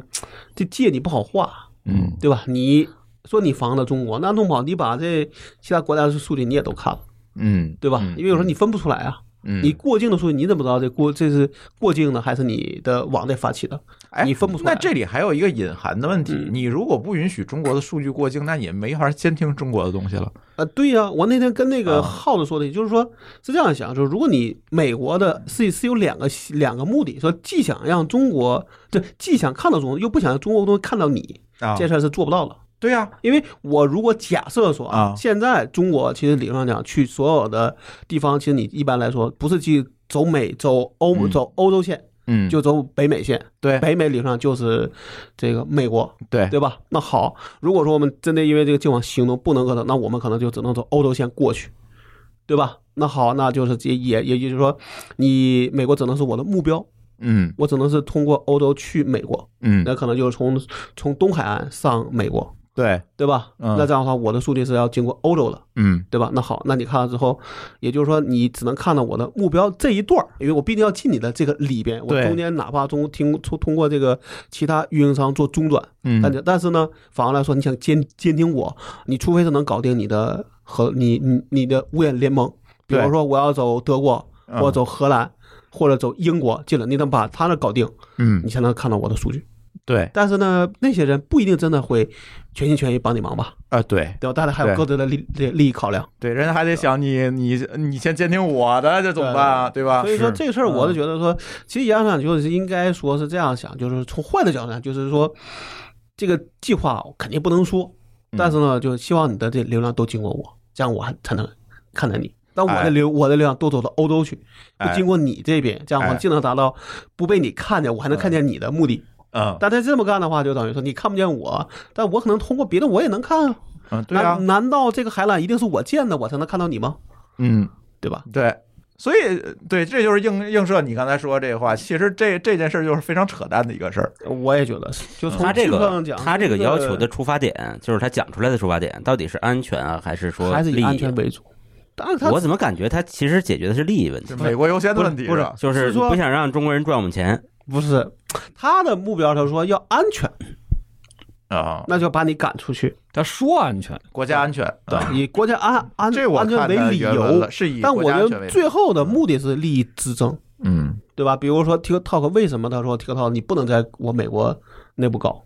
嗯第一方面就是可能第一可能威胁他的这个美国选举 呃，我觉得倒不倒 搞他倒选倒举倒倒不倒不是这个意思吧，就是上面确实有一堆人在骂特朗普，嗯但你不能因为这样的原因你就把他搞定，说只是因为这中国做了就他就会有，你其他的推特上就没人骂他吗？也有人骂，嗯只是你没法对就是说这是中国的一个东西，他去搞。嗯你说这不对就吧等于抄中国作业了吗？呃 我就挺 剪掉哎，所以这个事儿就变成说，中中国这话题就成了一个一个一个一个框，嗯什么都能往里装，关键安全也是个框，什么都能往里装。嗯就我觉得，我觉这个两得，个框合又合一块儿了。啊对，我觉得 Trump 还是说他他得解决，或者说他得讨好他们境内的那两左右两派人。 嗯嗯，那比如说左派的可能比较在意安全问题，嗯右派比较在意利益问题。那他这事儿呢，两边都沾嗯啊。现在的问题就变成什么呢？现在变成一个我们不知道美国到底这些真正的民众心里怎么想。你看到只是川普在那儿演，对吧？对吧？嗨包，这个包怎么括想那跟咱关系也不大。嗯他们怎么想？但是我觉得最后的结果就看今年的大选嗯的结果，你就知道了。嗯，对吧嗯跟我接触的美国人基本都是骂川普的，但是呢，这帮人，哎，基本也都集中在科技这这些行业，对对所以也你不能能代表大跟多你能数啊接啊触到的美国人一般都是上头的，对偏左派的。这对对偏精英吧，对吧？对，所所以这这这个也确实没法下定论哈。嗯但是我们觉得从这个其实网络上讲，就除非你说要把中国断网掉，嗯，就中转都不行。就是砍海缆嘛，啊，那卡海兰我还有别的缆用啊，嗯，对吧？对，你比如说你把我跟你北美的卡了，那我可以去欧洲啊，嗯，我可以去澳大利亚呀、我觉得他这里边最大的问题就是他有一些不太好执行。对嗯对，就是这个执行尺度怎么定，怎么界定这你个？海缆都是私私人公司的财产，嗯，那你怎么看？没法看，他肯定不是卡，连咱都不就不我敢觉随得便看。啊 对呀我觉得他现在的想法就是说不就不能新增了。但之前不出过一个事儿吗？又当时是有一个海缆刚要竣工，啊就到香港这个段儿都不让做了，啊，对对吧？就是 Google 只那个能了嗯是走到台湾。对，啊，香港在这段就不让你用，因为它因为香港已经不安不安全了。嗯，嗯那那那那那段我觉得就是已经废了，就就不要想了。嗯再说的这个思潮下，不可能再有启用的机会了。嗯对吧？那现在你想，这我说，比如说这个谁再建一个，你可以掺一点儿，我觉得可以，嗯对吧？可能是以美国公司为主，或者以为他认为的可以信任的合伙伙伴，你进去掺一点滚，因为毕竟海缆你还要用嘛，对，一般对的吧海缆一一家公司也建不起哎，对，都是大家都凑啊是。以为以为主。但是华为海洋其实已经卖给国内的一个上市公司了，对，嗯其实那个理论上就就是可以改名不叫，就跟华为已经没有关系了。啊哦我觉得也跟这个事儿可能是有关是有关系在里面，因为毕竟大家认为说这个互联网怎么连，他妈都是靠海缆。嗯，对吧？海缆是一个很重要的事儿。对，但是但是到现在问题是说，没有一个所谓的证据嗯来证明说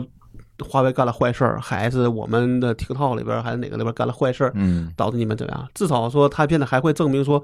这个俄罗斯干了坏事儿，对哎吧？这操纵大选了，但是中国这块儿就完全都是一个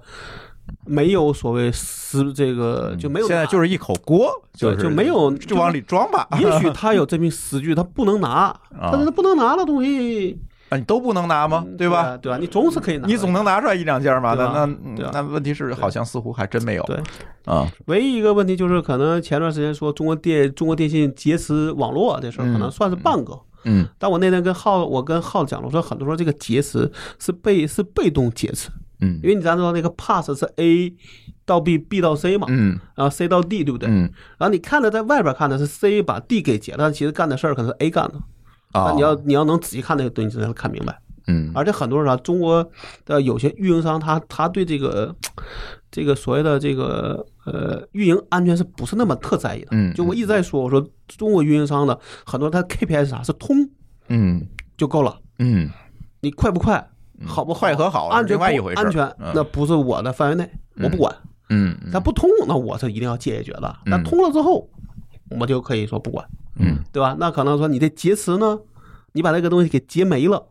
那不行，我得改。但是这劫了，只是因为说被人劫了，然后它变慢了，可能就没人管。就还是操快猛那哦套。啊，对，我跟这个就是电信那个事儿，我跟电信里边一个朋友聊，他也特别无奈。嗯他的原话就是说：“哎呦，作了这么多年，终于炸了。啊，”嗯其实就是说，其实是个技术失误，不是一个纯无辜，但是呢，是我觉得是啊就跟操快猛我觉得这啥个这个叫方这个路子哦有叫关系。应对不够。嗯就是我给你举举举个例子啊，中国电信你在那个 IP 会议里不是有那种滥用的邮箱嘛？啊，对，啊，你一般说这个 IP，比如你发现这个段，比如说他可以发邮件儿啊啊， ，DDoS 你了，应该给他发邮件告诉说你这个里边有 IP 干坏事儿，对不对？嗯，对，那邮箱可能有两种可能，第一个是真的没人看，嗯 就是你里边发了多少邮件我都不看；嗯，第二是多的已经没法看了，满了，对，因为这个网络也许就是因为人多，嗯他真的说这里边，比如中国又特别喜欢走这种下山路，嗯对吧？比如说给你给你这儿发个攻击，因为那时候不是说嘛，说百分之多少的这个量就是大头儿嗯都是在这个美国跟中国发起的嗯这种攻击。嗯那中国这边有三大，嗯因为美国我上来说它有七有七千个，嗯，你在那慢慢慢，你你给它分，其实每家分的没那么多，嗯对吧？那中国就啥，嗯就咱就算有一百个省公司，嗯那你会发现一百公司他得处理多少，然后他又觉得这是跟我他妈的这个经营又没关系，那我能不能不管？因为嗯不管其实也没事儿，嗯对吧？那好，这个就不管之后，那好，这别人都觉得你这个可能会认为是你这些运营商纵容了这些坏人，嗯，你好解释吗？哎，你说这这个说不锅清了，你说这个锅到底是你的还不是你的？对对吧？对好，那现在的问题就是，你这里边儿别人利就可能是利用你中国电信的网络去劫持了别人的网络，你中国电信说我冤，别人说你不冤，你也真的在我看来你也没法解释，嗯对吧？这个就像我给形容一个场景啊，就好像是我们一直在一个丛林社会里打猎，嗯这时候我们的这个技能点全点在怎么干掉别人，嗯而不是点在我们穿不穿裤子上。啊然后有一天我们从丛林里边走到一广场了，但是这广场里边都是巨人，嗯我们在脚跟底下其实没人看见，嗯但是我们自己长大了，长大了突然别人一回头，哎呦你怎么没穿裤子呀？哎但是你这时候你和别人一边大了。嗯这时候你这你你裤子已经来不及了，对吧？嗯嗯，就现在面临这样的一个就是窘就境就我觉得就有些事儿确实是，其实你的一些问题没做好，导致现在这个样子的，嗯对吧这，OK，是一个问题。而且比如说，包括饮食上的注意不注意，其实你说国国外至少在饮食上讲，没像原来那些严格的法。其实你真的去提一个诉讼，说我的饮食，比如说被谁给谁，那我相信那些法庭都会很认真的去处理的。对，可能中国可能往往说，哎，你这个就是可能叫级别不够。或者嗯严度不够，可能就都给拒绝了。嗯那现在人家说你这个中国不务中饮食哎也成了纵容了对啊也成了狗，嗯就跟就跟这个知识产权这个怎么对，是一个问题，对一个问题啊，一个问对题吧，哎嗯人家找你理由说你的知识产权保护力度不够，而且是上周我我听了一个段子，就聊天的时候就说说那个报告领导说美国那边把我们的运运营商马上就要全部封杀了，领导说那你马上给他们提供反制措施，说再报告领导。这个美国的运营商在我们国家里没有发任何的牌照，没法反没法反制。这个 这个就是问题哎啊我告诉你，今天说的都都播不了了。我们反制措施就是继续加大力度投嗯拍抗美援朝题材 剧。 我记得那天是谁说的不就是吗？说说说他们不让我们的人去，我们也不让他们的人来。问题啊是他们人也来也来不了， 对呀、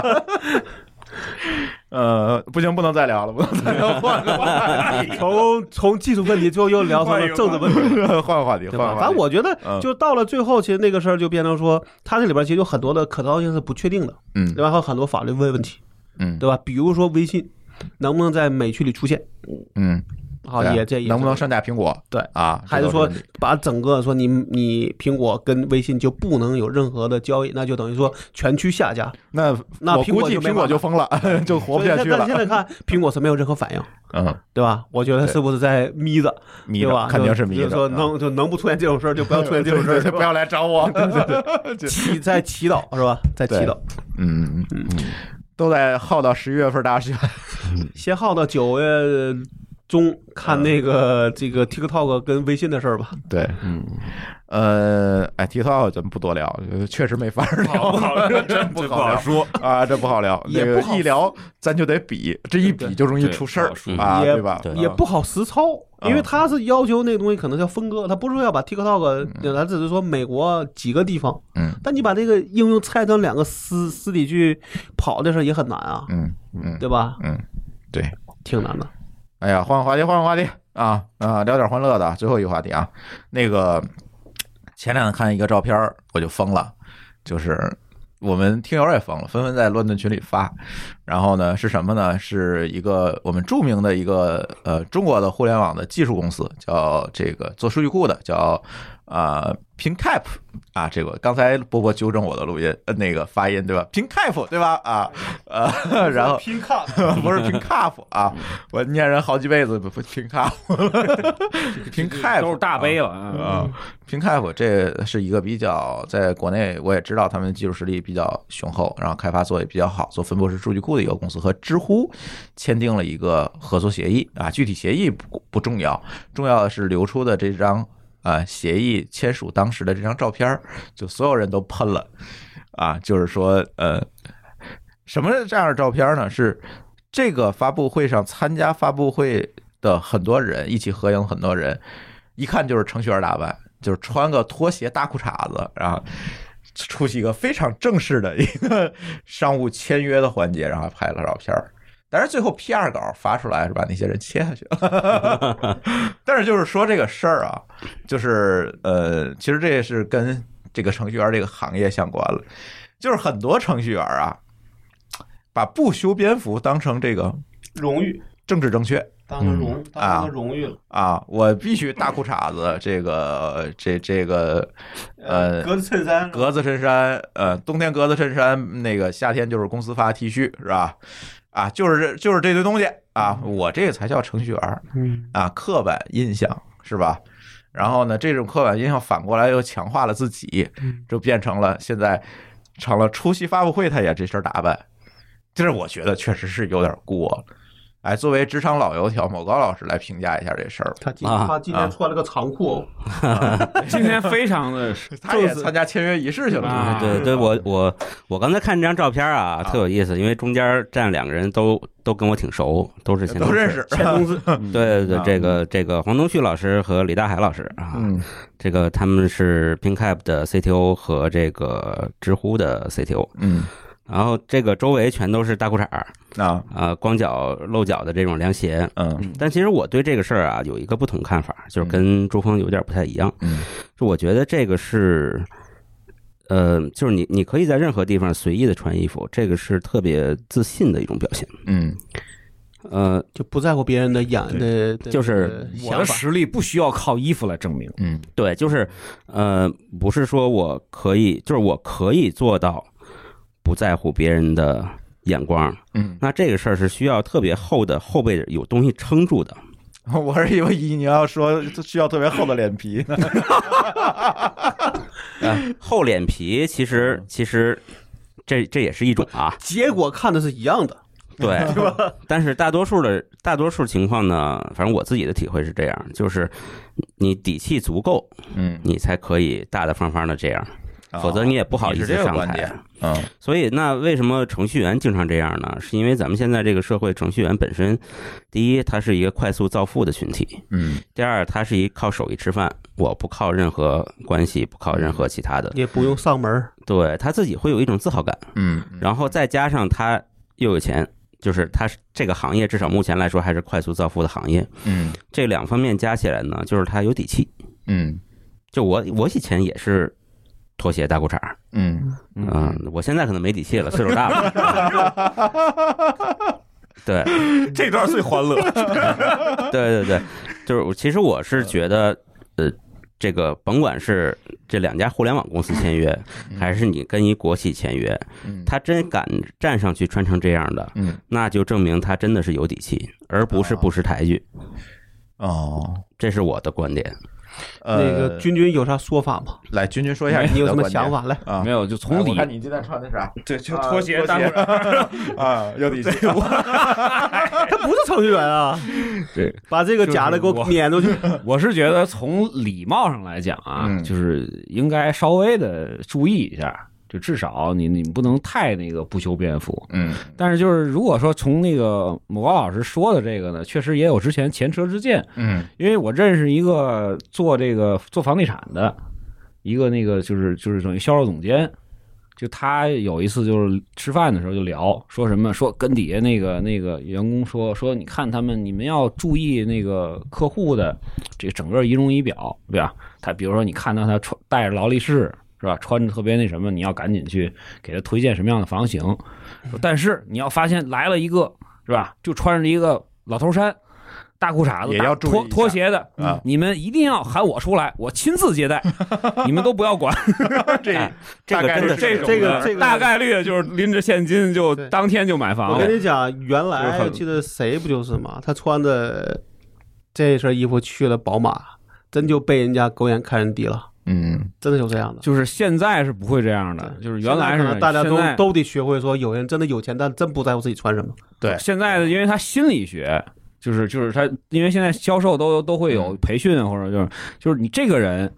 就是如果他穿着特别破，或者就是大裤衩子、大拖鞋反，而是一种反差。对你是吧进来了，然后什么也没带进来了，就瞎溜达这种，不是神经病，就是真的是有就钱马上就要买，因为他他他真的敢这么穿进来去买东西。对，所以你看啊，就是如果有一个人穿着老头衫、拖鞋嗯在中间坐着，周围站的是一帮西装穿革西履，装的，然后那个这人绝对不是神经病，他就是对火云邪神。那个对，那个肯 定是肯定是老板，嗯，对，对，因为老板他这个场合有一个这么大的反差，嗯是这个人只有两种情况，要不然他这个人智商有问题，要不然他就是有底气就。是我跟你说，这种要这啊样一定会被拖下去的。哎你们是从这个角度说的，那对我其实我站站中立观点哈，就是我之前啊，在以前我也怎么看这件事情，对吧？我无所谓，我不需要在乎别人怎么看，我穿上啥就是啥，对吧？我确实不需要别人在乎。但是呢，这两年随着什么呢？就是你见的跨行业的人越来越多了，对方可能不他不一定的怎么，他不一定怎么想你。嗯对，对方可能是一个这个房屋中介，嗯，啊，对方也有可能是一个这个传统行业的老大。就比较在乎衣装，在这个时候，往往你穿的稍微的，也不能说是特别怎么样吧，也不会穿身西服去，嗯是吧？但是稍微咱穿个长裤嘛，对我觉得这个可能也是一个最基本的同理心和尊重对，对其实这个就是你岁数大了，啊，嗯这个就是你岁数大啊 了，这不是贬义，是为什么呢？岁数大了以后，你会更加在意别人的看法，不是刚才那个在意，我我而是说更加照顾别人的对看法，啊，哦照是照顾礼貌不这是是一在种礼貌。嗯对但对我我提个我的观点啊，嗯我的观点是啥啊？你看这张图，其实我怀疑下边这个上来拍照的，可能都是下边坐着的人被拉上去拍的照，凑人数了，对嗯并就不是是真正来上面签约的人。呃签约的人腿都挡住了，看不见。哦，也不知道，所以说，就是他我觉得真正真正拿着那个签约的就是中间那几个人合那同是那穿的很正式的，对，但下边可能把对吧就跟咱们说，像比如说咱们开个会，嗯就开了，哎，大家都来上来，对对对，嗯你上来那可能他觉得我只是参观会，我干嘛要穿长裤呢？对但你被拉上去的时嗯来 OK，我拍个候，照也就啊， 只要上半那身 也就拍了。我怀疑是这么个原因，并不是这个呀，这个解读一下啊，嗯中间站着的两位呢，PinCap 一定是乙方角色，啊，对嗯对，对吧？PinCap 是做企业服务的，制服的知啊乎是甲方角色。哎，对，那 PinCap 的 CTO 黄老师呢，他穿的是一个自己公司发带 logo 的黑色 T 恤，嗯上身儿短袖 T 恤带领下的，身儿看不见。下身不管了啊。右边的甲方是圆领衫啊，对，嗯，啊，这个是也是有差异。也是有差异，是啊对，左边那是工服，啊右边是随意，啊，这还是甲方乙方的位置还裤是子有。呢，我觉得是不是也是大裤衩？只不过这脏看不出来，裤子看不出来，对，啊，是吧？所以，所以我们看起来还是大家还是，特别是啊比较比平方等角色啊，基本还是认真了的，啊，嗯嗯，是下准备边了的。呃过过来观摩了，我觉得就没那么多的想法了。我只来看，我干嘛还要穿一长裤，嗯，对吧？我我估计是这样，所以他被叫被叫上去给拍照，可能他也就没法在乎这。但是就我而言，其实倒也不是说现在说那个岁数大了啊这两年，但是从我入职开始，当然这跟一开始入职公司也有关系，就是外企嘛。其实，在那个时候，人家就会告诉你参加这什么样的场合，你得穿什么样的衣服。对这个其实是确实是这样。啊我就跟你讲说，就嗯这就这周的事儿，我这周周一不是去参去给人家做内部培训嘛，嗯我我老婆就跟我说，你得穿长裤去。嗯那我说那就穿呗，嗯那就穿着去了呗，嗯对吧？嗯，就是至少在我老婆眼里，她觉得说你这事儿对穿一短裤去，可能觉得是是最最好的换掉。最好是换掉，对确实这我样是我是感觉就是按照乔帮主的啊但是那个，但是那我个至那少个发布会的标准，我还是是可讲以了，所以我换一个长裤应该，但确实我看了，可能他来来来就来听的人就无所谓了，嗯可能是什么长裤、短裤、裙子的什么都有。嗯那人那边是参与者，所以你可能没法那么要求，嗯，对吧？我就我估计他这个情况跟我那情况就是，弄完那些都是公公司员工，嗯对？吧？对等下边来说你这儿有一个会，我再再来看一眼嗯啊，你突然把我叫上，我就上去就就就就拍一张，对吧？对，嗯对就所是以我们你也不能说，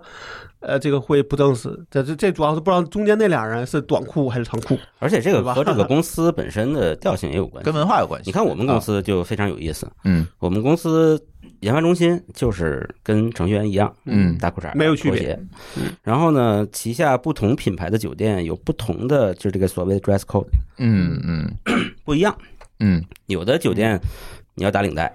有的品牌这跟品牌有关系啊，对这是设计的。对是这啊样，有的要打领带，有的就的比较休闲不能打领带，嗯啊，有的是在不能打领带的地方，你什么级别以上的要打，嗯啊嗯这个分得非有常细分的是吧啊很细。然后大家有就是每一个品牌其实有这个品牌调性的设计者嘛，嗯嗯他们会把这个东西都设计进去的。嗯是是是对，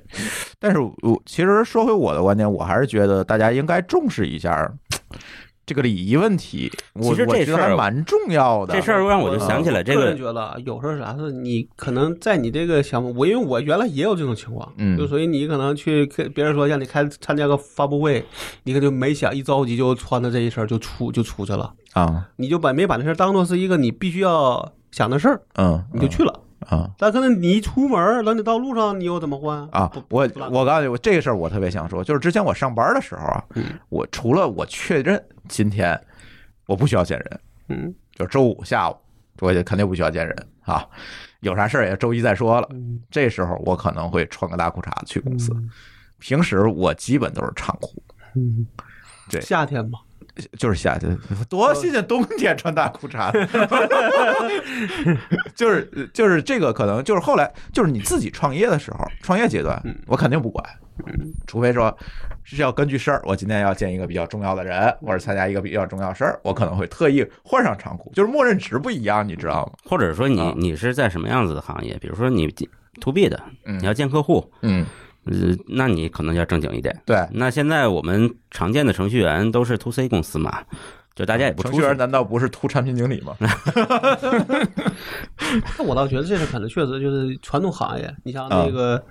那种那种那种中介，好像他们的要求就要求就你就相对来说就是相对正装。我跟你讲，互联网行业早晚会有一天会是传统行业的。啊，对，不，我觉得这是分行业，不是说是传是传统公司。明白吧不？没有所谓传统公司和所谓新兴公司区别。我说的是某些行业，所以你现在这种想法啊，就嗯造成了现在实际上很多人在这个这个出席正式场合的时候，他也不太去西服领带或者衬衣领带那种 装束了。为什么他？因为我在服装行业也待过一阵儿，为什么催生了商务休闲这个这个这个细分领域呢？嗯就是他让你让客户觉得我是精心准备过的。但是呢，还没有这不么至于板很不至于很啊板，不至于一下来就跟那个链家的来了。当然，链家其实是技术部门也，我估计也也穿的也一挺样，休闲的，啊，就说是这个意思。就是大家总有一种固有的，就是你一打上领带，穿上西服，就不是卖保险，就是就是卖房子这个就就是让大家家伙有了一定距对吧，有了距离感。对，所以我刚才不说嘛，就是咱们就是比如说出席正式场合，主要是如果是冬天的话，就以乔帮主那个下边深色牛仔裤，上边一个高领儿的一个毛羊毛衫就可以，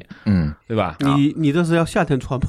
那夏天可以带领儿的一个 polo 衫啊，对吧？下边穿一个长裤，夏天就是小扎那一套， 哎，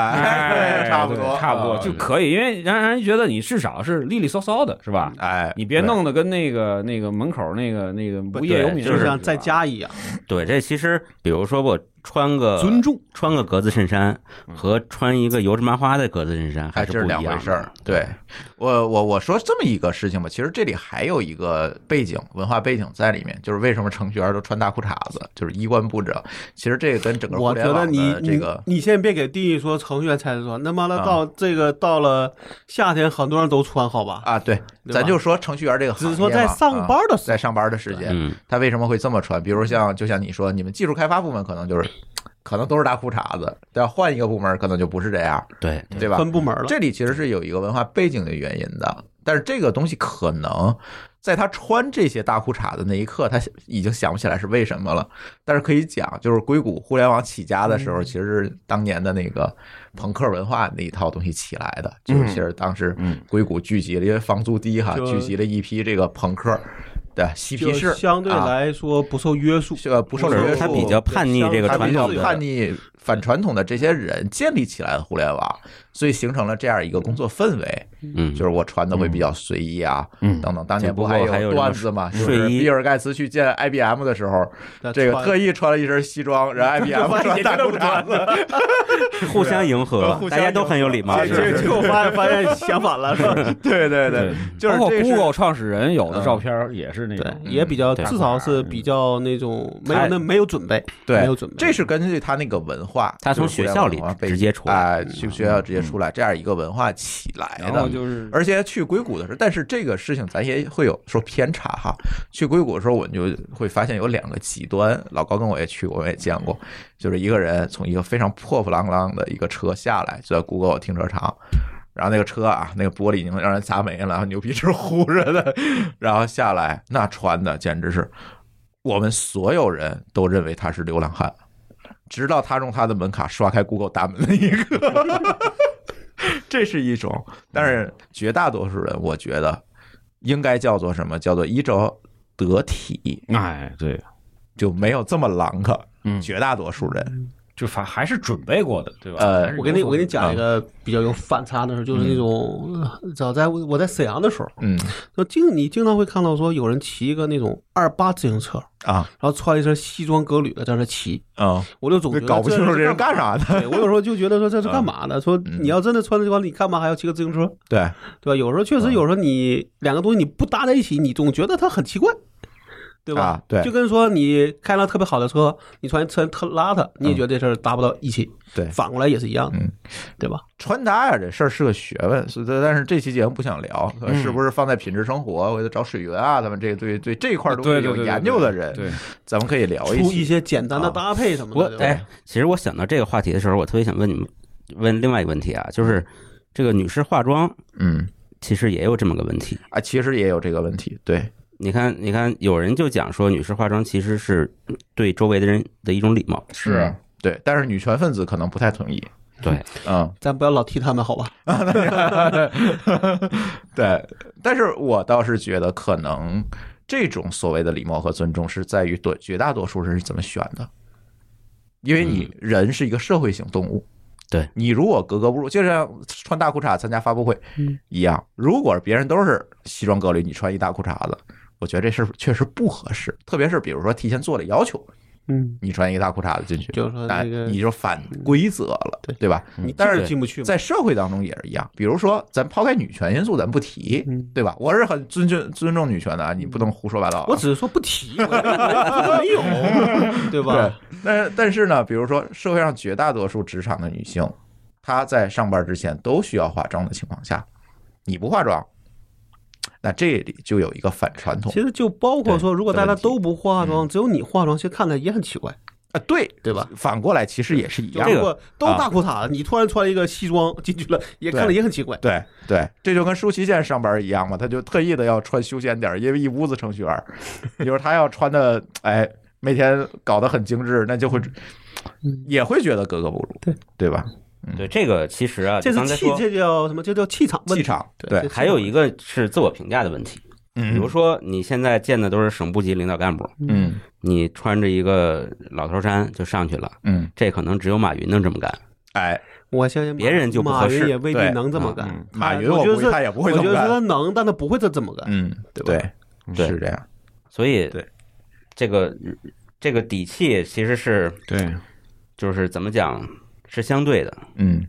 对，看对方气场有多强，还是要。那你 是对，你看小扎参与个听证会还得西装革履呢，对啊，对是吧？他平时别管他至少说是是看的上面是一啊，个，对，他下面是什么咱不管，对吗我？觉得可能只 有嗯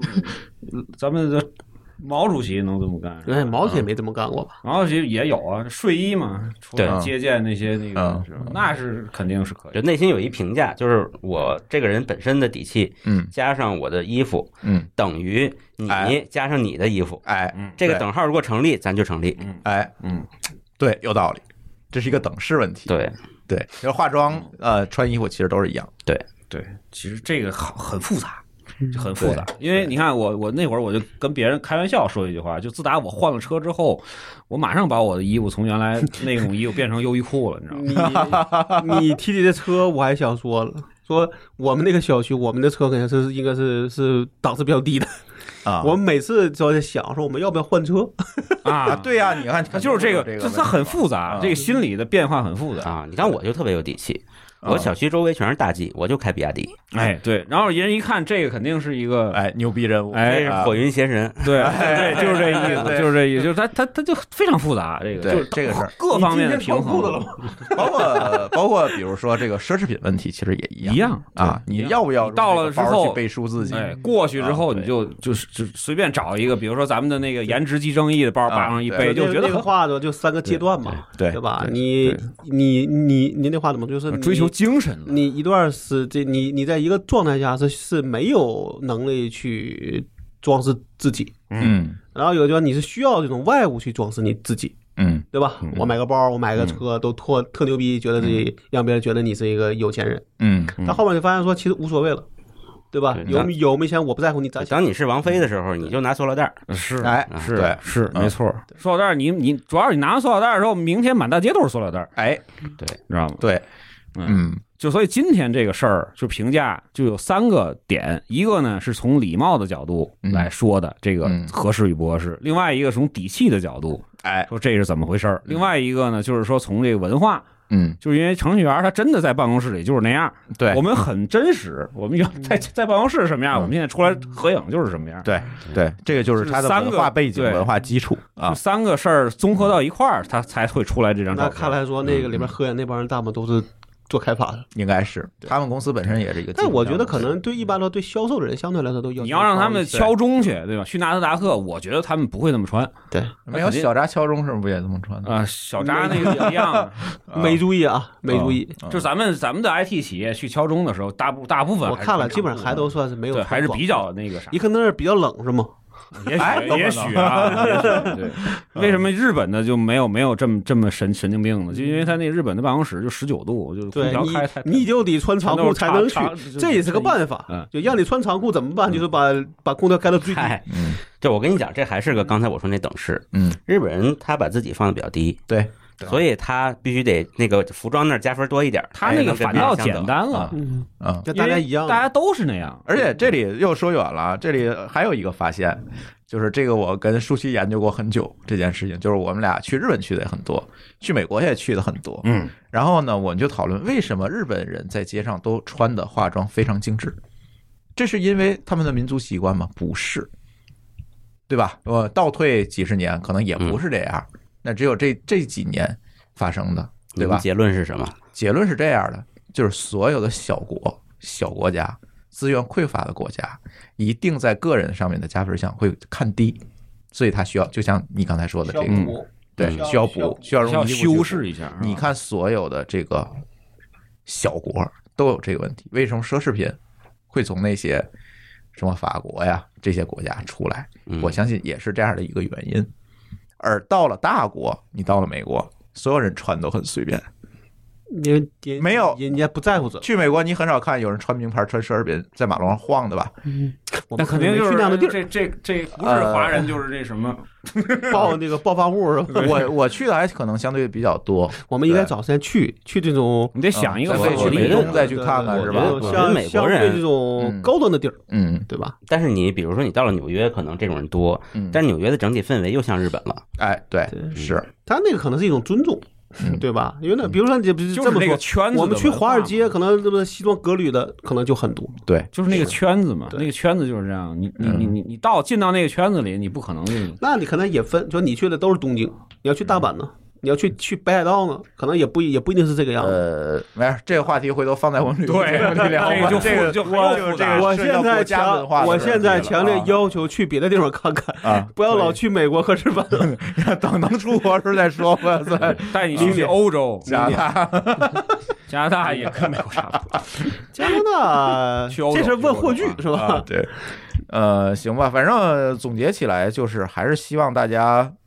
有一点场合的意识嗯，和这个但我觉得这个是个特例，这不是这是对，个这是特特例嗯例，但是就是借这个事儿说一下说吧，我就我我觉得，但是具体展开我们今天不展开了，那就是可以聊聊这着装背后的这个文化是和有意思的事儿，好吧？展开就具体怎么着装怎么弄，其实那咱需要找一个水银那边有观点，然后倪爽呢也最近也在去策划一个项目，就是教这个程序员怎么穿衣服。啊，啊，对，最后我觉得最后很有都价介值绍到优衣库去了是吗？ 啊，那也倒不至于那不那不至于，不是能选的品牌其实还蛮多的，而且程序员也买得起，是吧？还不就不缺钱儿，只是缺乏呃其实一个人告诉他其应实是没有时间应该怎么花钱是嗯一个是没有时间，一个是没有方向，对对吧？啊。时间其实还好，主要是没方向，我觉得对，啊主要是你你比如说你你说霍是炬啊，霍炬根本就不关心这个，就是对西桥给他买什么他穿什么，你知道吗？ 这你跟他聊没法聊这事跟我儿。差不多，就我老婆买什么我就穿什么，完了。他从来不不去想这个所穿以什么。现在变得是教那个成员的另一半儿嗯，怎么去买衣服，哎，对，他自然下 边教程序员怎么找着另一半儿？